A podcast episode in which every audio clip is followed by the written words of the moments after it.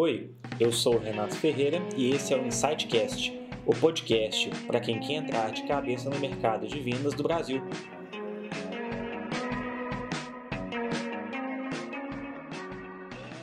Fala pessoal, tudo bem? Estamos aqui no décimo episódio do Insightcast. Meu nome é Renato Ferreira, sou um dos fundadores da Insight Sales e hoje seu host. Também seria ótimo se você pudesse nos avaliar para esse podcast atingir outros vendedores e gestores. Hoje, pessoal, nós vamos contar aqui com Brandon Santiago, Head of Growth da Flash Benefícios, viciado em dados e meu amigo. Brandon, é um prazer contar com você por aqui. Fala, Renatão, tudo bem? Fala, pessoal. Obrigado pela atenção e o tempo de todos vocês. E agradecer demais aí o convite, o espaço para a gente conversar um pouco aí das nossas inúmeras conversas já que, que nós temos sobre esses temas aí que a gente gosta um pouquinho de falar. Fantástico demais, ótimo contar com você por aqui. E vamos falar também de um tópico assim que ele não deveria ser polêmico, mas é, né? Que é dados em vendas, como implementar em sua empresa. E eu acho que ninguém melhor que você, né, Breno, que já trabalha com, enfim, com dado BI há, há vários anos aí, né? Mas antes da gente entrar nessa pegada mais é, negócios, né? Conta um pouquinho assim sobre você, quem que é o Brandon, né, para o pessoal poder te conhecer um pouco melhor. Com certeza, cara. Bom, vamos lá. É... Não é Brandon, né? Não é mentira, esse é o nome mesmo. Gosto de geralmente começar com, a, com a quebrada de gelo. É... Pai do, do Benício, meu pequenino é, baby, um e nove meses agora, quebrando tudo aí. É, noivo, hoje eu tô na Flash, como você comentou, né? Mas comecei muito minha carreira lá atrás, é, principalmente com vendas. Aí, cara, aquele vendas raiz mesmo de porta em porta e lidei um pouquinho com, com, com inside sales que a gente sentia na época na Industal, né?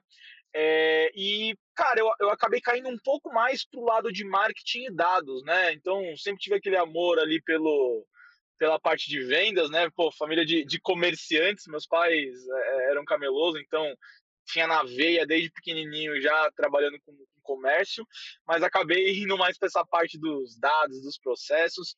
E aí, num, acho que nos últimos três anos, mais ou menos, eu, eu voltei a estar mais próximo nessa, nessa rotina mesmo, gestão principalmente em vendas. É, e aí, pô, brotou aquele amor de novo, né? Realmente, uma trajetória que ela é bem, assim, acaba ficando muito em growth, né? mas a gente sabe que na prática as áreas elas conversam muito, mas o dia a dia é muito diferente, né? Total. Legal, assim, conversar com uma pessoa que, que acho que já viveu a dor do marketing, a dor de vendas, a dor do BI, né? Essas áreas que se amam tanto. É até interessante, Rê, porque assim, é, é, eu acho que esse é um dos pontos, né, é, que eu acho que mais me orgulha um pouco do que a gente instruiu na Flash, porque no final, quando você olha, e isso é um pouco de dificuldade às vezes para a empresa que não é tanto do, do ramo de entender isso, né?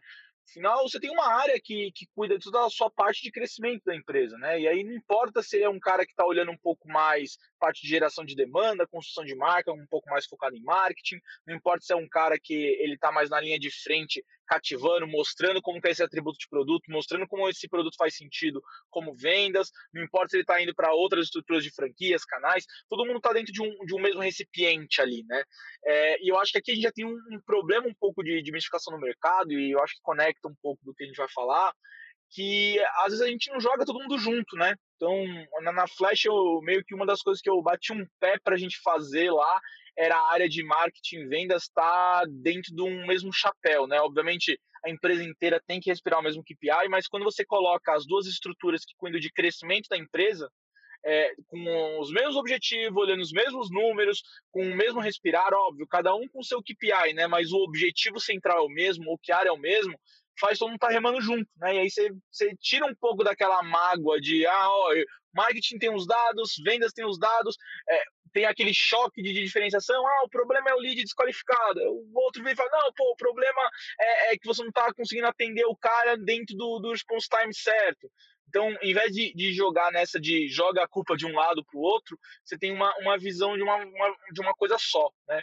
eu acho que as empresas cada vez mais estão migrando para isso, né? Eu acho que até um pouco do, do, do trabalho que a, que a Insight faz muito disso, de você colocar tudo na mesma página. E eu acho que a melhor forma de fazer isso é com dados, né? No final, todo mundo olhando a mesma coisa faz todo mundo estar tá interligado atrás do mesmo objetivo. Com certeza, né? Porque até pensando, igual você colocou, se vendas não vende, o trabalho de, do marketing é incipiente, né? Se o marketing não gera demanda, vendas não tem muito com o que trabalhar. Então, você ter tudo ali debaixo, um guarda-chuva, numa estratégia única, né? Padronizado, é realmente outra, outra realidade, né? Uma realidade bem melhor, no caso. Perfeito. Concordo total. Mas bacana demais, Brand. E assim, entrando um pouco na, na, pegada de dados, né, especificamente, a gente sabe que tem se falado muito em dados, em machine learning, AI, né, nos últimos tempos, e principalmente em vendas, né, que a gente sabe que na prática é, esse acompanhamento robusto assim, ele não acontece tanto. É, por que, que você acha que esse cenário ele é comum, né, das empresas falarem muito sobre dados e não trabalharem tão bem eles? Cara, ótima provocação. É, eu acho que aqui no Brasil, principalmente, né? Eu acho que de, de uma forma geral no mundo, mas no Brasil acontece um pouco mais. A gente tem algumas síndromes de quase que o sexo na adolescência, né? Eu acho que isso, esse termo dá para aplicar até para muitas coisas, né? Pô, todo mundo fala que faz, mas na prática ninguém está fazendo, alguns acham que sabe como é, mas não sabe. Então, é, eu vejo muito, quando eu, a gente pensa em machine learning, muito próximo disso, né? É, e aí eu vou até dar um passo para trás e, e, e conectar, acho que duas frentes. Hoje a gente pega um termo bem técnico, né, uma visão bem técnica quando a gente fala de machine learning, um pouco de, de, de, regressão linear, um pouco de árvore de decisão, que são termos muito estatísticos, coisas que uma área, às vezes, de BI, uma área mais parruda de data science está acostumada, é o dia a dia deles, e a gente começou a comercializar muitos esses termos, né? Por quê? Porque a gente começou a ver um poder ali absurdo, né? Então, no final, aquela, a, aquele cálculo que o Rei já fazia antes, que era olhar o que ele fez no passado no Excel mesmo, vendo como ele entregava mais ou menos em dezembro e novembro, para entender se o dezembro desse mês vai ser bom, que ele pode esperar com a meta. Aquele trabalho que a gente já fazia, ele começou a ficar um pouco mais sofisticado, né? E eu acho que com a tecnologia começou a deixar as áreas muito mais próximas. Então, acho que muitos dos termos, muitas visões técnicas que a gente fazia antes daquela forma improvisada num Excelzão da vida, às vezes naquele forecastzinho de regra de três, é, começou a se chocar com áreas muito mais técnicas, que aí eu acho que tinham muito mais ferramentas para chegar nisso, né? Eu acho que qual que é o grande problema aqui, que é o, é o problema embaixo dos panos? É, para você construir esse machine learning, para você construir essa cultura de dados muito forte, tem muita coisa por baixo disso, né? Então não é só você contratar uma ferramenta gigantesca de big data, não é só você ter um data science lá dentro que você vai entregar toda essa robustez de dados, né? Então, é, se você enxergar o básico do básico, tá? E assim, eu vou até, é, até os telespectadores, eu acho um, um, pouco mais técnicos me perdoem por deixar tão simplista, mas só para deixar todo mundo acho, na mesma página de visão, quando você pega a estrutura do dado, você tem uma preocupação nítida lá no começo que é, meu, o que, eu preciso mensurar, certo? E aí você tem um, um trabalho gigantesco de mapear esses dados. Então, quais são os dados que eu preciso ter mapeado? Como que eu preciso ter isso, né? Indo para um princípio de construção desse dado, ó, eu tenho um pedaço de dado do meu CRM de marketing, um pedaço do dado do CRM de vendas. Pô, os dois precisam conversar, precisa ter a mesma informação que eu tenho em um no outro. Então eu preciso ter uma forma técnica de conectar esses dois para eu ter uma visão só e não ter aqueles recortes que a gente costumava fazer no passado, né? De soma essa planilha com soma essa planilha, chega lá no número que não necessariamente se conversa, né? É, e no momento que eu estou cruzando esses dados, eu conecto num, num, numa, ferramenta de data visualization, né, que é você conseguir enxergar todas essas informações, para aí sim você conseguir aplicar insights, regressões, análises um pouco mais parrudas, né? Então, o que eu estou querendo dizer com isso? É, às vezes a gente está discutindo muito ali com a parte de machine learning e tem toda essa parte aqui de trás que a gente não está fazendo, né? Eu acho que respondendo um pouco da, da provocação que, que, que, você fez, cara, me fala isso, eu tô devagando muito, tá?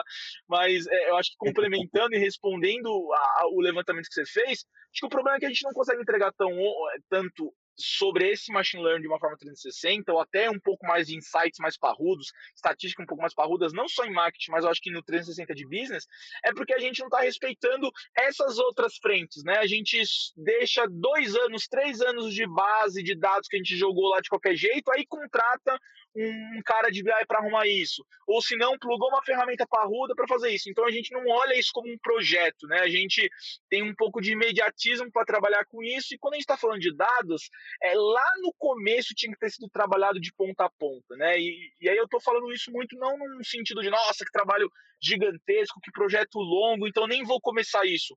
Mas num sentido de, cara, dá para você começar com um pouco que você está fazendo, aquele pouco dado que você tem no Excel, aquele dado às vezes que você tem no seu CRMzinho. É, tudo bem estar fazendo menor, mas se você está fazendo menor, garanta que você está fazendo ele da forma certa para que ele evolua para uma coisa grande e você não tenha que retrabalho. Né? Então acho que hoje é o, é o grande problema de por que a gente não está conseguindo entregar tanta inteligência preditiva, né? É, a, parte básica desses dados a gente peca muito ainda, né? Tem muito, muito costurar, recorte, até porque a área técnica não necessariamente está respirando os mesmos KPIs da área de negócios. E a área de negócios não tem essa visão mais técnica de por que, que é importante isso daqui conversar com isso, né? Oh, bacana, bacana demais. Eu, eu acho que os pontos, assim, eles são bem pertinentes, né, Brand? Porque a, eu acho que a grande realidade, né, quando a gente pensa em dado, é que para você ter um modelo, você tem que ter, igual, igual, você comentou, você tem que ter várias coisas já prontas, né, organizadas, pra você conseguir dar escala para aquilo e acompanhar com periodicidade, né? Porque não adianta você fazer um modelo que você não consegue colocar em produção, né? Que se consegue rodar ele só numa situação específica. Até, o, até o meu sócio mesmo, né, o Vitor, que ele é, que ele é especialista em dados também, ele sempre comenta né, que grande parte dos projetos de machine learning eles não funcionam porque o pessoal foca muito na parte, da, na parte de ciência dos dados mesmo, né? De montar o um modelo e foca pouco na parte de infra, né? E também da, da origem dos dados em si, né? Perfeito. Da onde que esses dados vão vir, é, quem que preenche o dado, né? Porque não adianta você ter uma infra foda, um modelo foda e o vendedor, por exemplo, não preencher o CRM. Você... Exato. E, e aí, vai... você até me permite né, de, de, de, de cortar, mas um, uma conexão do nosso dia a dia, por exemplo, esse monte de dados que a gente está falando, né, esse, esse projeto de machine learning que a gente está construindo desde o começo, ele é literalmente aquelas parametrizações que você fez no seu CRM. Aquele, ah, quais são os campos tão importantes que eu vou pedir para o vendedor preencher, igual você falou ou quais são os campos que vão ser importantes para eu reportar para a diretoria ou para o board de investidores. Então você vê, esse trabalho de mapeamento a gente passa tão batido né, que a gente fala, ah, meio óbvio, eu preciso dessa variável, dessa variável, ah, eu preciso coletar lá o ticket médio, preciso saber o MRR, a CV, se eu tiver um pouco mais em SaaS, olhar o time de convert. São literalmente essas variáveis que são as variáveis que você tem que ter lá no começo mapeado, preocupado que estão sendo preenchidas bonitinha, que estão sendo coletadas e colocadas no banco de dados, porque é esse trabalho trabalho aqui, né? Eu acho que é o, o nosso dia a dia ali de garantir que o nosso CRM está redondinho, que eles vão se transformar em insumos nos dados que vão virar análises preditivas ou vão virar insights realmente mais parrudos, porque você fez esse trabalho lá atrás, né? Com certeza, e eu acho que também fica a dica para o vendedor, né? Que quando o gestor pede para poder preencher o CRM, dar aquela buzinadinha na cabeça, né? Existe, existe um motivo, né? E esse preenchimento ele gera muito valor. Pode não parecer no primeiro momento, mas é, você ter ali a informação correta, mesmo que não use ela naquele momento, né? Depois, se você quiser rodar um modelo que vai olhar para os dados passados, né? Para poder, enfim, gerar alguma conclusão, você já andou ali mais da metade do caminho. Total, total. Não, bacana. E fazendo um gancho assim com essa pergunta também, é, a gente sabe que existe uma série de desafios quando a gente fala de dados na, na empresa, acho que não só em vendas, né? Pensando no negócio como um todo. Qual você acha ser os, é, quais, no caso, né? Você acredita ser os maiores desafios para poder implementar uma cultura de dados em um negócio? Cara, é, é, é uma ótima pergunta. É, eu acho que tem duas coisas principais. Aí eu acho que é, é, muito uma visão meio particular minha, desde a época que eu enxergava na 99. Né? É, eu enxergava que você ter um mindset de que tudo tem que ser data-driven é, ajuda muito. Não só a área de marketing de vendas de BI, mas todo mundo tem que ter um, um mindset que você precisa de dados para tomar decisão, né?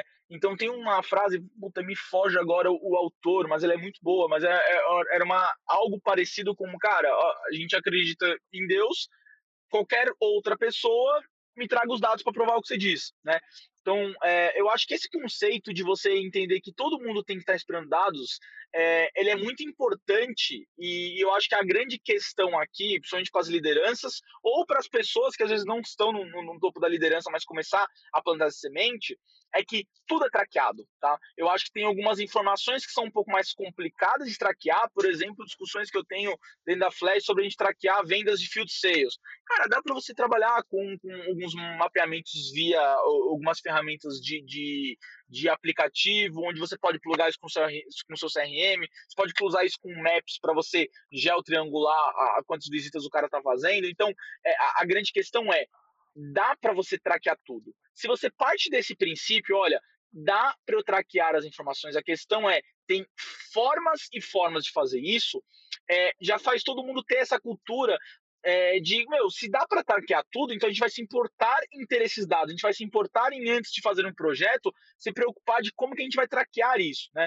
Uma coisa que eu falo bastante na, nas minhas aulas, e eu gosto muito de frisar isso, é a, a gente está num mundo é, onde tem tanto dado, tanto dado, tanto dado, que a gente às vezes fica até um pouco perdido em, em dizer qual KPI eu devo olhar, né? E aí, para quem está começando, às vezes o, o startupeiro que está começando agora um projeto, ou um cara que entrou numa empresa que ainda é muito, muito travada nessa questão de dados e, e, e digital, ele vira e fala, cara, ó, não, não dá para mudar essa cultura, né?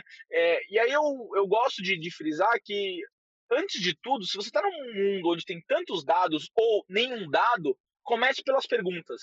Então, um, um grande ponto que eu acho que a gente deveria ter de uma forma muito fácil é, cara, para eu ter a cultura de dados, eu tenho que ter muito claro quais perguntas eu quero responder. E por que isso? E se você começa a fazer algumas perguntas e você não necessariamente tem a resposta, você já gera a provocação de ou um, ninguém está olhando isso, e aí, cara, fudeu, a gente tem que ter algum jeito de mapear isso, né? Ou dois, a pessoa que tem uma cultura de dados vai falar, cara, já sei o que eu tenho que correr atrás para mapear de informações, né? Então, eu acho que quando a gente pensa um pouco nessa, nessa cultura, um, ter o mindset data driven de você dizer, olha, eu, eu, eu preciso eu preciso mensurar tudo porque essa informação, eu ter dados me orientando nas tomadas de decisões, e aí não importa se é uma parte mais de business, não importa se é uma parte mais de projetos. Cara, tinha, tinha aluno, teve aula no MBA que eu dei pro gestor de projetos, que a gente montou, tipo, OKRs para a área do, de PMs, sabe? Então, o cara usar, usar, KPIs de quantos projetos estão andando por tech, quantas horas homens eu preciso trabalhar com isso, qual forecast de projetos que eu vou conseguir entregar, ah, pelo nível de complexidade desse projeto. Então, assim, óbvio, tô indo muito do, do outra ponta, mas é só para exemplificar que não é só dados do nosso dia a dia de business que podem ser mensurados, né? Então, por isso que é muito uma cultura. Se você tem essa cultura que tudo pode ser mensurado, você só precisa fazer as perguntas para ir atrás dessas respostas e aos dados que vão te gerando essas respostas, cara, te abre a mente de você dizer, cara, eu consigo mensurar tudo, eu consigo ir atrás de tudo, né? E aí, óbvio, é, para executar isso, né? Eu acho que para deixar isso operacionalmente falando é, viável, é, precisa obrigatoriamente ter um cara um pouco mais técnico, que aí eu acho que varia de projeto a projeto, né? Então, por exemplo, no meu caso, meu caso, hoje, lá atrás, né, em early stage, eu trouxe um stag para ser um cara que ia mexer com essa parte de banco de dados, mas aí eu usei suporte, ferramentas, terceiros. Então, tinha uma Insight Sales me ajudando lá desde o começo, tinha uma outras ferramentas de ETL me ajudando lá no começo. Então, eu tinha outras fontes que me ajudavam a colocar isso, mas eu tinha uma pessoa técnica que minimamente cuidava de garantir o quê? As parametrizações, aquilo que até o, o Vitor tinha comentado, né, o, o, o seu sócio da Insight Sales. Cara, os dados básicos estão sendo traqueados, estão sendo mapeados, as perguntas que você quer ser respondidas, você tem variáveis que respondem isso, o cara técnico é o cara que vai definir isso. Só que junto desse cara, obrigatoriamente, tem que também ter um cara de negócio que está respirando isso. E aí pode ser o vendedor, pode ser o, o, o Revenue Ops, pode ser o, o, gerente de vendas, pode ser o cara de growth, o cara de negócios, não importa. Mas eu acho que qual que é a grande questão? Os dois têm que ter uma visão de data-driven, precisamos de dados para tomar as decisões quais são as perguntas que nós precisamos responder. E com esses dois, é, com, com esse mindset inicial nos dois, a, a rotina de trabalho fica muito mais fluida, porque o cara de negócios vai levantar as hipóteses e os caminhos do que, que ele precisa mensurar e por quê, o cara técnico vai viabilizar aqueles números, né? Então, óbvio, estou falando de uma forma, acho que muito mais early stage, principalmente quando está começando esse projeto, né? Eu até indico você começar com projetos. Não vira e fala, nossa, vamos estruturar uma área gigantesca, porque você não tem noção de quão buraco embaixo é o projeto, né? Pô, quando, quando eu estava em alguns projetos de Johnson Johnson, por exemplo, a gente ia mexer com o projeto de estruturação de dados para compra e venda de mídias em trade, cara, era um era um universo bem complicado, uma empresa muito grande, com muitas frentes, frentes globais, muitos processos de dados, um parque de tecnologia gigantesco. Então, assim, o resumo da ópera era um projeto muito mais complexo que, do que simplesmente criar um banco de dados e, e jogar os dados lá de, de, de marketing e de trade para você conseguir mensurar o resultado, né? Então, se você começa com um pedacinho, pô, se eu estou começando com, com, com um projeto da minha startup desde o começo, já começa certo, já traz um carinha mais técnico, não precisa ser um cara senior pra caramba, como eu comentei, né? Dá pra trazer um cara mais júnior junto com um cara de negócios. É, já estamos numa empresa muito grande, estou passando por uma transformação digital, cara, pega um pedaço, pega um projeto específico que você está andando. É, quando, quando você estrutura aquilo dentro de um mundo menor, um, você ganha argumentação, que você vai conseguir ter dados para provar os resultados e mostrar a eficiência uma amostra com dados, outra amostra, uma amostra sem dados, em uma amostra com dados, com insights, com esse trabalho um pouco mais próximo de BI, é muito mais fácil para você mostrar o valor agregado de você ter alguém olhando esses dados, alguém limpando esses dados, alguém tirando insights em cima dessas informações, né? Eu acho que a gente passa por um, um mundo que a gente acha que ah, tem o dado, tô tranquilo, né? A gente até brinca às vezes, né, sobre isso, que, pô, às vezes o dado tá lá no CRM, você fala, ah, não, eu tenho o dado, tá tranquilo. Tá, mas esse dado faz sentido? É, é, ele, aquela questão que eu falei, pô, você fez as perguntas, esse dado respondeu essa pergunta mesmo? Preocupa com as perguntas que você quer responder, porque quando você pensa nas perguntas que você quer responder, você consegue ir atrás das respostas e os dados vão trazendo isso, né? Então acho que essa é, é, é a parte mais cultural de uma forma mais 360. Pensando na parte operacional tática, eu acho que entra muito o que eu estava comentando, né? Ter um braço mais técnico para conseguir viabilizar toda essa parte operacional. E aí, veja, não precisa ser um cara às vezes tão sênior, dá para você olhar de acordo com o tamanho do seu projeto, de acordo com quanto você vai colocar de esforço. Eu acho que a maior provocação que eu colocaria aqui é: não importa se você vai começar grande ou pequeno, mas como você vai começar, você tem que começar focado, tem que começar certo, tem que começar não empuxadinhos, né? Então, acho que a questão de, de projetos de dados tem muito isso.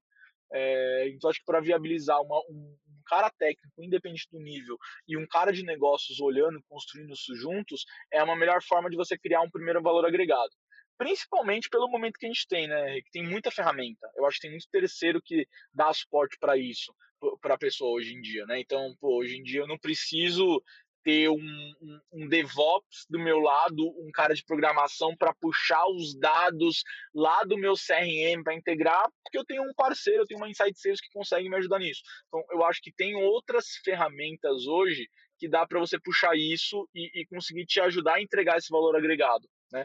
É muito a questão de você entender o quanto que você vai colocar de esforço nisso e se você está com o mindset certo. Você virar e falar, olha, estou criando uma área de dados, estou criando esse projeto, estou seguindo essa onda de machine learning.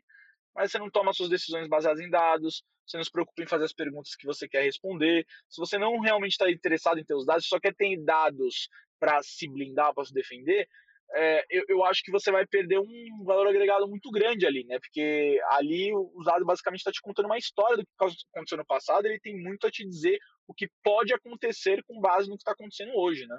Eu, eu acho bem interessante esse ponto, Brand, porque realmente é, você tem todo um ecossistema que ele tem que funcionar bem, né?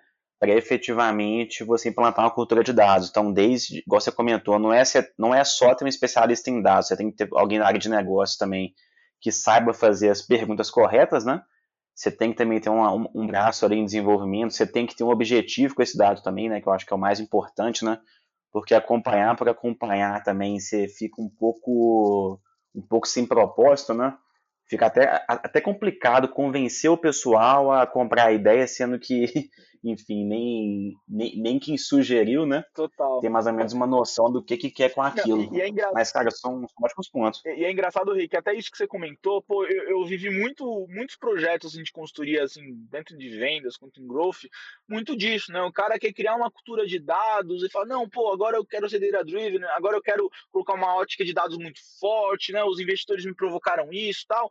Pô, tô disponibilizando essa grana, vamos trazer um cientista de dados, vamos trazer um RevOps, vamos vamos trazer um DevOps, vamos trazer um, um, cara de banco de dados, um DBA.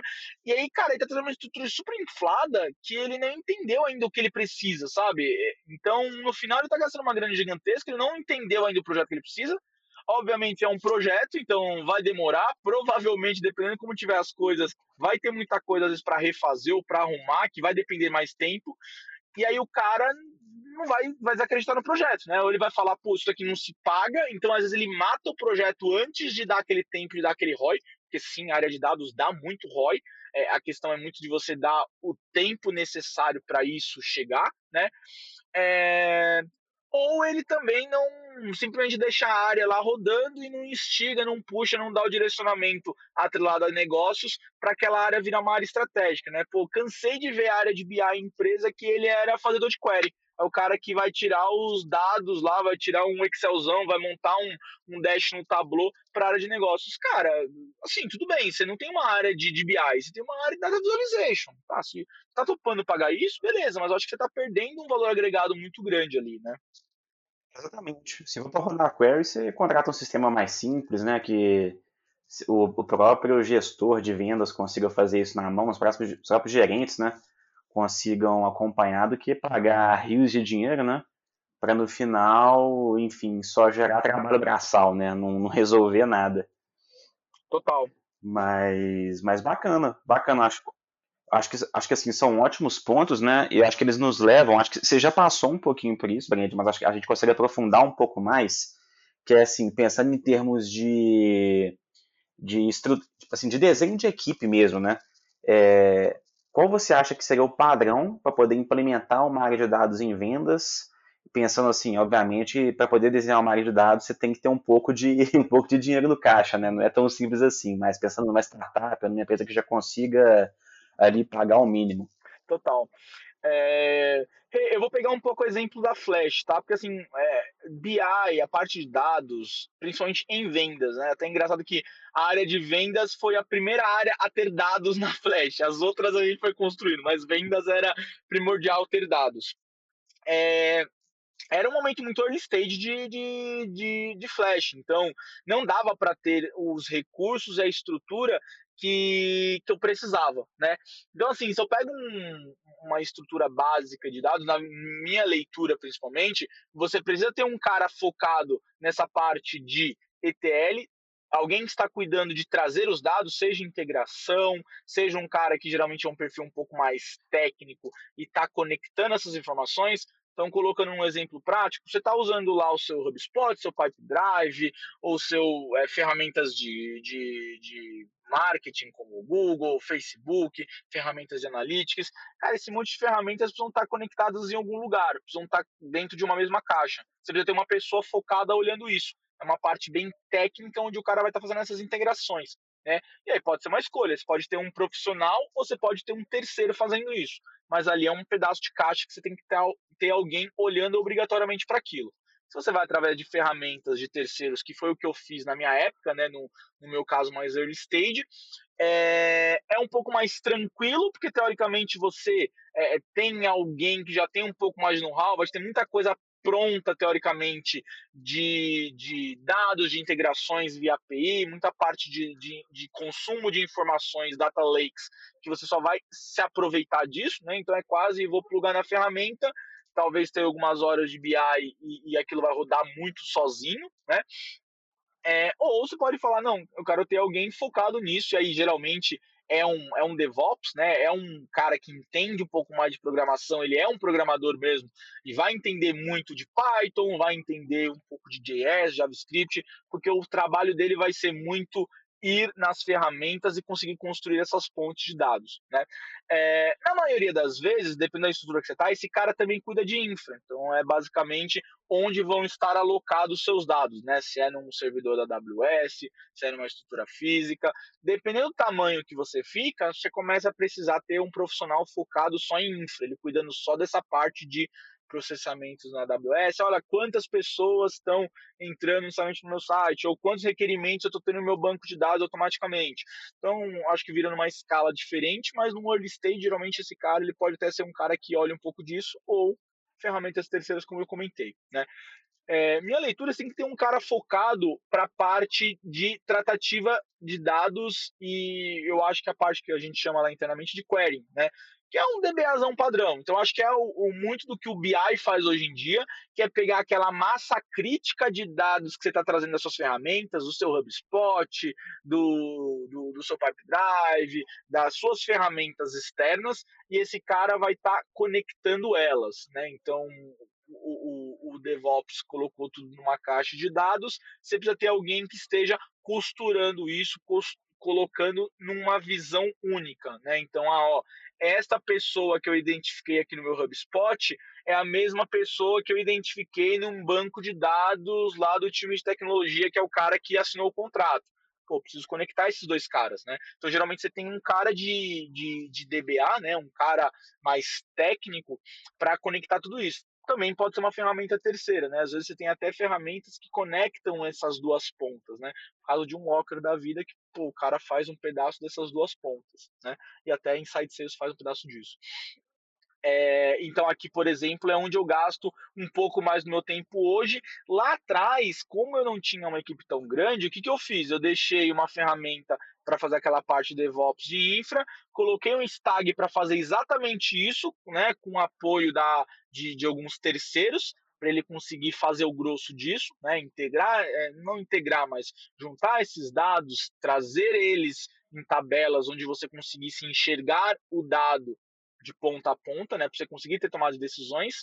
É, e aí eu acho que tem uma última pessoa que aí é um, um, cara um pouco mais de análise, insights, né, que é um cara geralmente plugado no data visualization. Então esse é o cara que geralmente a gente está acostumado mais a ver em BI, que é o cara que vai ver esses dados conectados em uma ferramenta de data visualization, por exemplo, um, um, um Data Studio, por exemplo, um Mixpanel às vezes, um Metabase, um Tableau, um Power BI, é a ferramenta que ela está simplesmente plugada nos dados que aquele DBA, né, aquele database estava é, tava centralizando e criando esses dados, né? E aí esse último cara, eu acho que tem uma figura um pouco mais no dia a dia do cara de negócios, que é ele que vai trazer um pouco mais de insights, ele vai trazer um pouco mais de insumos, ele que vai conseguir te dar um pouco de norte nessa parte de, de dados, né, de insights sobre essas informações. E aí, eu acho que depende muito da sua estrutura, né? Se você está conseguindo investir muito nisso, essa parte de dados aqui, ela começa a evoluir com um cara com um contexto muito de insights, então, às vezes, um cara de vendas lá, um RevOps, que tem uma visão muito boa de processo, de vendas, e consegue dar muito tom de insights nesse dado, ou você pode evoluir para uma parte mais parruda, estatística, de ciência de dados, que é onde você vê os data scientists, você vê o, o, o, um pedaço né, do, do, que é entregue por alguns BIs um pouco mais parrudos, que ele vai basicamente pegar todos esses dados e colocar um pouco mais de complemento estatístico sobre essa informação quase que para prever o que está acontecendo, né? Então dá um pouco de insight quantitativo de uma forma preditiva, né? Então eu, eu acho que esse é o grande flow. Se o cara tá no início, pô, se preocupe em, como eu falei para você, ter um cara mais técnico que vai absorver essas duas, as duas primeiras frentes, né? A frente de integrações, seja através de um terceiro, seja ele fazendo isso via API e um pedaço de banco e um outro cara, que é o cara de negócio que eu comentei, que é o cara que vai olhar os dados, que vai analisar, que vai se debruçar um pouco mais nessa informação, que eu acho que é onde vai gerar mais valor, né? Onde a, dali que vai sair os insights inteligentes, dali que vai sair suas estratégias de, pô, olha, tô com um time de convert muito alto, olha, pô, aqui eu tenho um espaço de um grupo, um cluster, um, um ICP específico que ele converte muito mais rápido. Pô, vamos tentar bater e pedir pro marketing trazer mais desses leads, ou olha só, eu tenho um vendedor aqui que ele tá fazendo menos touch points com empresas desse tipo de porte. Puta, ele não tá sabendo fazer rapport, não tá sabendo vender para esse tipo de conta. Vamos tentar canalizar ele para um caminho diferente, né? Até uma parte um pouco mais massiva. Cara, cara, já sei quanto que é o meu churn de empresas desse perfil. Eu vi que meu topo do funil tá com 90% dessas empresas, cara, já posso já posso quase que calcular que um pedaço disso vai virar preju em churn e não vai trazer o LTV que eu espero, né? Então, aí eu acho que abre uma gama de, de, de perguntas, né? uma gama de análises que aí é por isso que é muito importante aquilo que eu tinha comentado antes. Pô, qual pergunta que você quer responder? Meu vendedor está muito eficiente? Qual tipo de conta meu vendedor é mais eficiente? Como posso fazer meu vendedor vender mais? Tem algum tipo de. Então, acho que essas perguntas que nesses dados, né, nessa parte mais de insights, vai ajudar você a ter um, um norte mais resolutivo de informações. Esse ponto é muito relevante, né? Porque muita gente acha que fazer, assim, você ter uma área de dados em vendas, né? É basicamente você conectar o seu CRM com um DataView, né? Perfeito. Então você conectou, por exemplo, com com o Power BI, você conectou com o Data Studio, né? A informação cai ali e falou, pô, perfeito, já temos aqui uma, uma, uma área de dados em vendas, né? E tá tudo rodando bonitinho, sendo que na verdade, né, acho que você acho que você trouxe uma, uma visão bem completa, né, Brand? Que é muito mais complexo do que isso, né? Muito mais complexo mesmo. Total, cara. E eu acho que é aí que a gente se engana um pouco, né? Uma provocação que eu traria e pô, isso de passagens que eu tive de vários lugares, converso com os outros amigos, gestores, até coisa que eu passei também, né? É, vira cômodo, né? Pô, a gente tem o dado lá, a gente, a, a, a gente é, é muito cômodo a gente falar, pô, eu vou acreditar nesse dado, pô, mas é um esporte, ele não vai trazer errado esse dado, pô, mas essa informação foi preenchida pelo meu time de vendas, pô, pelo Miguel, o cara é super brother, não vai fazer cagada. E, e eu acho que é ali que, que mora o perigo, né? Porque você tá olhando um dado que você não tá indo muito a fundo para entender se ele está certo ou não, é, cara, você está se enganando, entendeu? Ali você toma um, um, problema gigantesco. Eu já tive passagens aí, não entra muito ao caso, mas startups que descobriram que o modelo de, de negócio dela não parava de pé e pivotou, correu atrás por causa de dados, porque lá atrás tinham mapeado a informação de uma forma diferente. Então, tem potencial para descobrir um, um, um, insight muito foda de ajudar você a trazer muito resultado, como te, te antever de dar uma merda muito grande, né? Que às vezes é aquela merda que você fala, ah, não, não quero tocar naquele vespeiro. E na verdade não vai ser um vespeiro, vai, pô, vai sair muito mel bom ali. Você só tem que é, é, ter confiança de tocar aquilo para né, tirar o que, o que não necessariamente está tão certo mesmo. Exatamente, exatamente, né? Que normalmente o, o, dado bom é o que traz o que você não quer ver, né? Total. Não é só conectar um data vis, você realmente você tem que questionar, né, a qualidade da informação que você tem, você tem que tratar essa informação, as áreas elas têm que também conversar entre si, né? Você tem que ter perfis técnicos atuando também dentro de vendas, então, pô, é realmente uma, uma mescla bem interessante. E partindo um pouco mais assim, para poder falar da sua carreira mesmo, Brand, me fala qual foi o seu maior erro, assim, algo que você tenha feito que você não necessariamente se arrepende, né? Porque o erro ele ajuda muito na evolução, mas que te ensinou bastante coisa.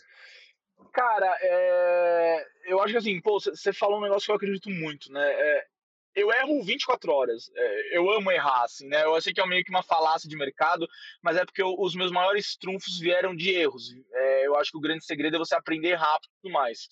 Cara, eu erro pra caralho. Eu acho que tem muita coisa que, que, que eu fui aprendendo ao longo desses tempos. Eu acho que não tem uma gigante gigantesca, assim, pô, que eu falo, pô, isso ferrou. Vou, vou pegar umas mais recentes, discussão até que eu tenho, é, de, pô, você seguir com um modelo de, de vendas que funciona muito bem para um tipo de escala e se começa a crescer numa escala totalmente maior e você começa a descobrir que aquele modelo não era o ideal. Não, não tem muito certo e errado, mas você podia ter previsto melhor se, olha, você tivesse olhado os dados lá atrás, dava para você ter visto que para aquele modelo de venda você não ia conseguir bater a escala que você ia precisar no futuro. Então você falou, não, não, sabe aquela história de, não, tudo bem, isso aqui a gente vê depois. E aí agora tá tendo um trabalho gigantesco de ter que pivotar, arrumar, corrigir, ampliar. E aí tá dando trabalho pra caramba, né? Então, bacana, realmente, o, o, sempre que a gente pensa, ah, vamos deixar para depois, né? Realidade vem e manda uma lembrança, né? Pois é, fala, eu quase eu te, eu te avisei no subconsciente, né? Exatamente. E assim, vamos falar de coisa boa agora. É, me fala assim de um acerto, de um acerto que você tenha tido, né? Que você se orgulha bastante. Cara, é, eu, eu, eu, acho que vou pegar, vou puxar a sardinha, né, pro, pro case que a gente tem aqui hoje na, na, na Flash, é, mas por ser mais recente. É, eu, eu mergulho muito do que a gente construiu na Flash eu acho que assim, dados me ajudou a mostrar como isso foi um acerto muito foda, né? Mas a gente montou uma maquininha de vendas e aí, pô, não foi eu, né? Foi o time, cara. Eu, eu tive, eu tive a sorte de ter é, sócios muito fodas, é, pessoas muito boas no nosso time, onde a gente conseguiu montar uma, uma maquininha que ela é muito redonda e ela fez a gente hoje ser o maior player de, de benefícios flexíveis do país. Né? Então, é, eu me orgulho muito do que a gente montou lá, principalmente porque eu acho que teve muito do que eu acredito no dia a dia, né? dados e pessoas. Então, acho que uh, o que a gente montou na Flash, ele se debruçou muito em cima desses valores. Trazer as pessoas certas, se preocupar em trazer as pessoas certas, pessoas com fit cultural, pessoas que têm um mindset igual ao seu, veja, não é concordar com tudo que você fala, mas ter um mesmo ponto de, um mesmo ponto de visão seu, sabe aquela história de eu discordo de você, mas a gente está em cima do mesmo ideal, então eu vou discordar de uma forma como um, um, dos nossos amigos lá da Flash fala, críticas construtivas, cara, vamos construir o que é melhor para Flash, sabe? No final do dia não é o modelo do Renato, o modelo do Brand, é o modelo que é melhor para Flash, né? E muito pautado em dados, então como eu falei para vocês, cara, lá no começo a primeira coisa que a gente desenvolveu foi a, estrutura, foi a estrutura de dados, né? Obviamente, numa robustez muito menor do que é hoje. Hoje a gente já tem um squad com DevOps, a gente tem um cara de BI focado, a gente tem um cientista de dados, estatístico focado, ampliou muito essa área, mas desde o começo a gente criou com mindset de dados. Então a gente conseguiu prever nossa estrutura, as diversas mudanças que a gente teve, que a gente teve que pivotar muita coisa, né, para manter, eu acho que a velocidade de crescimento que a gente tem hoje é, mas muito a, a, cultura de dados que a gente teve, sabe? Então, os dados ajudaram muito a, a gente garantir é, essa velocidade. Então, pô, é um case que eu me orgulho muito de dividir, assim, né? Realmente, não, não, não tem uma resposta definitiva, né, escrita, escrita em pedra. Você tem que, tem que ter uma flexibilidade, trocar ideia, né? Fazer a equipe andar ali é, mais ou menos no, focado no mesmo ideal, né? que as coisas fluem bem, mas, cara, fantástico. Acho que um ótimo, um ótimo case, né? Então, tem, tem crescido bastante, então a gente vê que está funcionando, né? É, Não é só dar a boca para fora. E, e me fala assim também de três aprendizados específicos né, na sua vida profissional que você acha pô, extremamente relevante, que pode ajudar o pessoal. Cara, é... uma, uma um, acho que a primeira coisa que eu mais tortuei em aprender, tá, Rei? Assim, demorou para eu pegar. E, cara, um antigo, um antigo VP que eu tive na época de consultoria, que batia muito em cima disso, é, ele fala muito sobre o feito é melhor que perfeito, né? É, e eu acho que esse é um baita de um insight, um baita de um aprendizado. E aí, só para a gente ter a mesma ótica de leitura, né? É, eu acho que não é a questão de você fazer de qualquer jeito, né? Mas eu acho que é aquela questão de você começar, então, pô, tá, tá querendo fazer estrutura de dados, tá querendo estruturar um negócio. Começa, começa por um pedaço. Pega um, uma célula do, do seu time de vendas, pega um pedaço disso, traz terceiros, monta isso, mesmo que pequeno, mesmo que não redondo, mesmo que não 360, mas comece, né? Porque aquilo já é um primeiro passo para você conseguir chegar, né? Então, acho que esse, essa questão de feito é melhor que perfeito, principalmente em ambientes startups ou ambientes de alta, alta é, complexidade, alta concorrência, cara, é, faz muita diferença você você fazer antes e ir pivotando, né? Tinha um, um, um grande amigo nosso aí, acho que até você conhece também, era o antigo CTO da, da 99, hoje tá, tá na Hélice, o Jack, e ele falava, cara, é, produto, acho que principalmente um mindset de produto, tecnologia, cara, põe no ar, sabe? Ah, não tá redondo, tá... cara, nunca vai estar tá redondo nos mínimos detalhes que você tá esperando.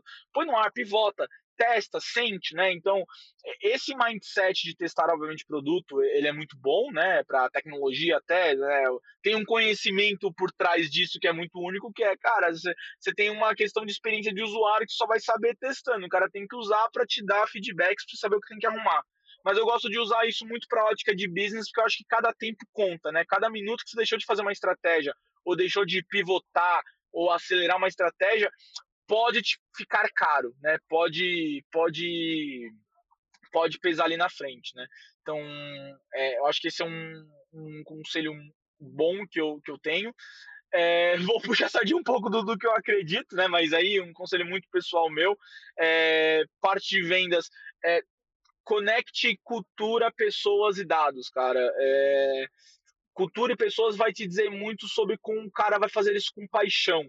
mas você precisa saber o norte que esse cara tem que remar. Então, você ter isso intrínseco, você ter os dados, ter as informações, ter essa cultura de, ó, eu estou mensurando isso por causa disso, é muito importante, sabe? Então a gente às vezes se engana de não estar tá olhando necessariamente todas as informações, ou não estar tá mexendo com tudo, até porque a nossa rotina é muito corrida, né? Pô, é muito call, é muita conversa, às vezes é muito rapport, é, é, é muita coisa qualitativa, né? Que não necessariamente está sendo traqueada, mas é, é, muito importante você ter esse mindset de é, cultura e pessoas com dados, para mim, é a chave para qualquer tipo de projeto, qualquer tipo de área, qualquer tipo de iniciativa, né?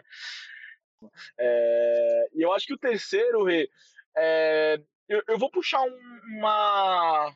Quase que um, um jabazinho para um texto que eu li recentemente, que eu achei bem interessante, sobre como você consegue construir paixões, né? É, e aí, eu, um dos pontos que eu traria aqui é tenha paixão no que você faz, né? Mas não cai naquela besteira, né? Eu acho não besteira, mas eu acho que quase um, um, um, padrão do mercado a gente acreditar que, pô, você tem que amar o que está fazendo e se você não ama, vai procurar outra coisa. É... Eu acho que tem um, um ponto muito interessante de você procurar paixão naquilo que você faz. É... e como você consegue construir isso? Sendo melhor naquilo que você faz. Né? Então, acho que, parafraseando o que eu estava comentando, cara, o rei quando ele começou em vendas, ele não amava necessariamente vendas, né? Ele podia até gostar, tá? mas quando o rei era pequeno, ele não amava vendas, nem sabia o que era vendas, né? O Renato foi se transformando num vendedor foda, foi se transformando em especialista de outbound, e, é, e toda essa maestria que ele construiu, todo esse conhecimento que ele construiu, fez ele ter uma satisfação aí financeira, reconhecimento de mercado, reconhecimento pessoal, autorrealização, e esse sentimento, eu acho que essa construção de você ser o melhor naquilo que você está fazendo, cria uma paixão interna, né?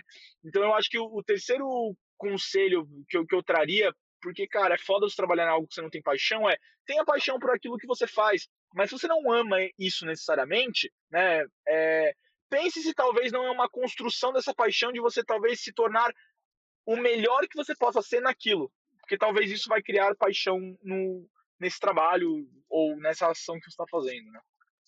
Com certeza, eu acho que assim, pô, primeiro, brigadão pelo, pelo elogio, né? Eu ia até brincar quando você comentou aqui, pô, tô, te pensar no terceiro, eu sugeri a bibada, sabe? Durmo oito horas por noite. É, justo. mas, mas realmente, eu, eu, concordo com a sua visão, assim, eu acho que paixão, paixão mesmo, né, amor, é, você tem na sua vida pessoal, com sua família, né, com, pô, tipo, você tem um hobby, inclusive o seu, o seu, hobby ele pode se tornar o seu trabalho, mas a, a gente sabe que é muito improvável, né, quando a gente pensa na vida como um todo, pô, eu queria jogar bola quando era novo, né, eu, além de ser péssimo, eu ainda eu peguei o joelho quatro vezes, então a vida me deu um sinal, Sim. né? Você não vai jogar futebol. Além de ruim, você não tem a saúde. mas, mas pô, acho que são, são ótimos pontos, né? Eu acho que o primeiro é extremamente relevante para quem quer entrar no mercado de tecnologia, que feito é melhor que perfeito, né? Porque o perfeito ele, ele é muito mais uma utopia da, da, nossa cabeça que normalmente o cliente não compartilha dela. Total. E, e o feito, às vezes, assim, o seu feito pode ser o perfeito na visão do cliente, ou ele pode dar o feedback mais rápido, né? Você poder melhorar a funcionalidade, atender melhor a expectativa dele. E, cara, pô, acho que são, são excelentes pontos. E seguindo aqui, agora vamos falar um pouquinho dos seus hobbies, assim. O que, que você gosta de fazer no seu tempo livre? Pandemia, eu sei que limou os hobbies de todos, né? Mas. Tinha, né? Aquele hobby do passado, sabe? Aquilo há quase cinco eras atrás, quando não existia, né? Covid e tudo mais. É, cara, brincadeiras à parte, eu sou um cara muito ativo de esporte, né? Eu sempre gostei muito, apesar de ser um zero à esquerda para qualquer tipo de esporte com bola, eu sou aquele cara que, cara, qualquer coisa que você me chamar para tentar fazer esporte, eu vou, assim, sabe? Eu, eu gosto muito de engajar em, em, em, algum tipo de atividade física, né?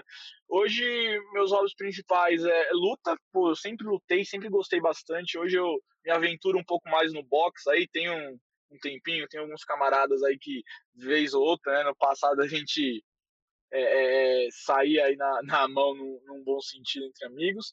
É, mas minha rotina hoje é, é, muito mais caseira, né? Pô, ficar com meu filhão, acho que quem tem filho deve imaginar, é, é um amor surreal. Então, ficar com com a minha noiva, ficar com meu filho um pouco mais próximo, assistir um pouco de séries, tentar se atualizar o máximo possível, né? É, a gente já está numa cultura muito louca de você sempre achar que está devendo algo, né? Eu estava muito nessa pilha tempos atrás e eu acho de algumas reflexões, eu acho que você tem que dosar bem sua vida, né? Então eu acho que hoje eu, tento colocar nesse hobby doses homeopáticas de tudo que me faz bem. Um pouco de estudo, um pouco de, de família, um pouco de amigos. É, me baseio muito em cima disso. E chegando aqui nos pontos mais polêmicos né, das perguntas, é, você prefere São Paulo ou Belo Horizonte? Vixe, Maria, cara, aí você me quebra, né? Cara, eu tenho um amor muito grande por Minas, principalmente, pô, meu pai é mineiro, meu pai é de, de, de, Conceição do Rio Verde, eu tenho muitos amigos em Uberlândia, alguns amigos, próprio rei de BH, mas, cara, eu sou paulista, assim, de coração total, eu gosto dessa loucura, eu gosto desse, desse nosso achar que não temos sotaque, temos um sotaque gigantesco, de falar mano para tudo que é vírgula. É, eu, eu, eu, sou muito paulista, mas eu gosto muito dessa agitação de São Paulo, sabe? Eu acho que para o momento ainda atual de vida, eu gosto um pouco dessa loucura. Quem sabe um pouco mais para frente, né? Agora com, com filho, com noiva, praticamente esposa, é, você começa a querer ir para um, né? Talvez para uma coisa não tão acelerada, ainda bem acelerada, mas um pouco mais é, é, é, um pouco mais devagar e aí talvez eu traria outros lugares, mas hoje ainda sou um pouco é, Sampa Lover. realmente são o. Eu tinha percebido isso realmente. O paulista ele acha que ele não tem sotaque, né? Só que para quem não é de São Paulo, cara, é tem gritante, um... né? Não é, tipo assim, você vê a pessoa, você fala paulista. Com certeza. em qualquer região, né, cara? Eu já, eu já passei por isso, às vezes em, viagens, enfim, que você ia trabalho e tal, às vezes a, a lazer no Rio, às vezes você fala, pô, é, não, mas não dá pra você perceber que eu sou paulista. Como não dá, cara? Pô, é mano pra tu que é vivo e tal. Então é meio engraçado, assim, às vezes é uma, uma visão até, pô, ruim, né? É, de, de, de, se centralizar e achar, né, que não tem um tipo de sotaque, mas tem muito disso, né? Não, demais. Eu, eu te entendo, cara. Aqui em Belo Horizonte, Mineiro também, você você é facilmente reconhecido fora de Minas, né? A pessoa ela olha para você, você abre a boca, ela, cara, você, você, é de Minas, né? Fala, sou de Minas, meu, sotaque, né? A pessoa, é, você é um pouco mais rápido, fala muito C, você come a frase, transforma seis palavras em uma. Mas é, é foda, cara, é foda. Tipo, te Mas entendo. é um trem bom. Exatamente, é o trem bom. E uma outra perguntinha aqui bem polêmica, cara. Cachaça ou cerveja? Putz, cara, olha, vou te falar que na minha fase atual, minha fase de, de, de pai, de desacelerando, eu tô muito mais numa cerveja, né, até umas artesanais, uma, uma cerveja um pouco mais tratada do que cachaça. Já, já tive minha época aí de destilados e aí, pô, era, era pirava né, nos cachaças. Até Minas, pô, né? Quase capital mundial da, das cachaçinhas boas. É, mas acho que hoje não, não tem o pique aí de, de, de, de, ter a maturidade de acompanhar algumas doses aí de cachaçinha, né? Fico na cerveja. Ah, justíssimo. O fígado ele merece um descanso também, né? Honestamente, né? E estamos chegando aqui no finalzinho já. É, assim, você tem uma dica de meio de conteúdo? Pode ser um podcast, um blog, um Twitter, enfim, sobre qualquer assunto que você queira indicar para a audiência? Cara, eu hoje em dia eu tenho alguns alguns podcasts que eu gosto de, de acompanhar, né? É, o Cash for Closers eu acho ele um, um podcast realmente legal, né? Do, do Time, o próprio é, podcast aqui da Insights eu vi algumas das pessoas que vocês trouxeram e pô, achei legal, tem bastante conteúdo de qualidade, né? É... Outbound Marketing, né? Acho que os sites mais padrões para trazer esse tipo de conteúdo. Eu também gosto muito de estar antenado no mundo de marketing, né? Pô, tem o um pezinho ali, então eu, eu viro e mexe, vejo o conteúdo do pessoal da, da Avelar, né? Do Rafa Avelar, o CMO Playbook. É, eu acho até legal para a ótica do, do pessoal de vendas, né? Quem estiver aqui ouvindo e for de vendas, for um pouco mais de dados, ouvir um pouco ali, porque eu acho que tem muito insumo, muita informação, que é aquilo que a gente conversou. Cara, é, um, é uma coisa só, é uma área só, né? É só dividir em departamentos. Assim como a gente divide, às vezes, pré-vendas de, de, de, de, vendas, né? Pô, o SDR, do closer, você tem essa divisão de marketing e vendas, né? Então acho que ali tem muito insumo de estratégia que dá para aplicar é, hoje em dia em vendas. Então, é um material geralmente bem rico, ele traz bastante gente legal desse mercado. Oh, fantástico, fantástico. Ótimas recomendações de conteúdo aí, né? De quem, quem consome bastante. E para poder finalizar, Brand, pode usar esse espaço como seu momento jabá, né? Falar de você, falar da Flash, dos seus projetos pessoais, enfim, para o pessoal poder te seguir. Pode usar esse espaço à vontade. É... Bom, Vou, vou, vou, usar um pouco desse espaço agradecendo né, para você o tempo. É, hoje, para quem tiver interesse, né, até falar rapidamente um pouco da, da Flash. Basicamente, somos uma empresa de benefícios flexíveis, então, imagina o seu VR, v, né, seu VR, VA, Lelo, Sodexo, imagina você conseguir utilizar esse, esse benefício em qualquer lugar que você quiser para qualquer coisa, né? Então imagina a empresa que hoje te dá um Gimpass, às vezes te dá um Sodexo Alimentação, te dá um Sodexo Refeição, te dá um Vale Bem-Estar, tudo isso centralizado. Imagina você ter tudo isso centralizado em um único lugar, né? Então hoje o, Ra, o, o, o Renatão quer gastar um pouco mais com um restaurante, então ele vai lá e vai comprar uma alimentação. Pô, estamos no meio da pandemia, aquele vale alimentação, aquele vale refeição que eu tinha, não consigo mais gastar em restaurante quando estou saindo de casa pô, vou usar isso em alimentação no mercado, na farmácia. Então a Flash basicamente é, é, é, o player, né, a solução que traz essa flexibilidade num produto bandeirado Mastercard, onde todos os benefícios que uma empresa daria para o colaborador estão dentro de, desse nosso produto e a pessoa consegue usar aonde ela quiser, como ela quiser, né, com a cobertura basicamente Mastercard e vários parceiros do nosso app com descontos exclusivos, Uber, Uber Eats, Spotify, Apetite, enfim, né? Quem tiver interesse, é, podem entrar em contato, né? Podem entrar no flashapp.com.br é, ou no comercial arroba flashapp.com.br, né? É, meus contatos, cara, vocês vão ter aí pelo nome Brandway, não existe outro no mundo, então, para quem tiver interesse, podem procurar lá no LinkedIn, só digitar Brandway mesmo e já vai me aparecer cafés virtuais, bate-papos, conversas, é, enfim, eu fico super à disposição, todo network é super válido. Até eu e o Renatão nos conhecemos exatamente num, num cenário parecido com esse e virou amizade de longa data, então, para quem eu puder dividir um pouco de conhecimento, conversar e aprender, obviamente, estou totalmente à disposição. Eu acho que fica a dica aí de uma solução bem massa, né? Acho pensando em pandemia, fica melhor ainda, né? No cenário normal, eu já, já compraria na pandemia, com certeza. E também, pessoal, pô, recomendo muito bate-papo com o Brent. Quem quiser aprofundar nessa parte de dados em vendas, vendas, marketing, são, são vários anos de vivência. Agradeço demais, assim, novamente, né, por você ter disponibilizado uma horinha na sua agenda para a gente poder trocar essa ideia, compartilhar esse conteúdo, né? Vou já Já vou me despedir aqui, encerrar o episódio. Nos vemos no próximo. E Brende, brigadão, viu, cara? Pô, precisando de algo, pode contar conosco aí em qualquer momento. Tamo junto, Renatão. Eu que agradeço, pessoal. Obrigado pela atenção, audiência de todos. Tamo junto.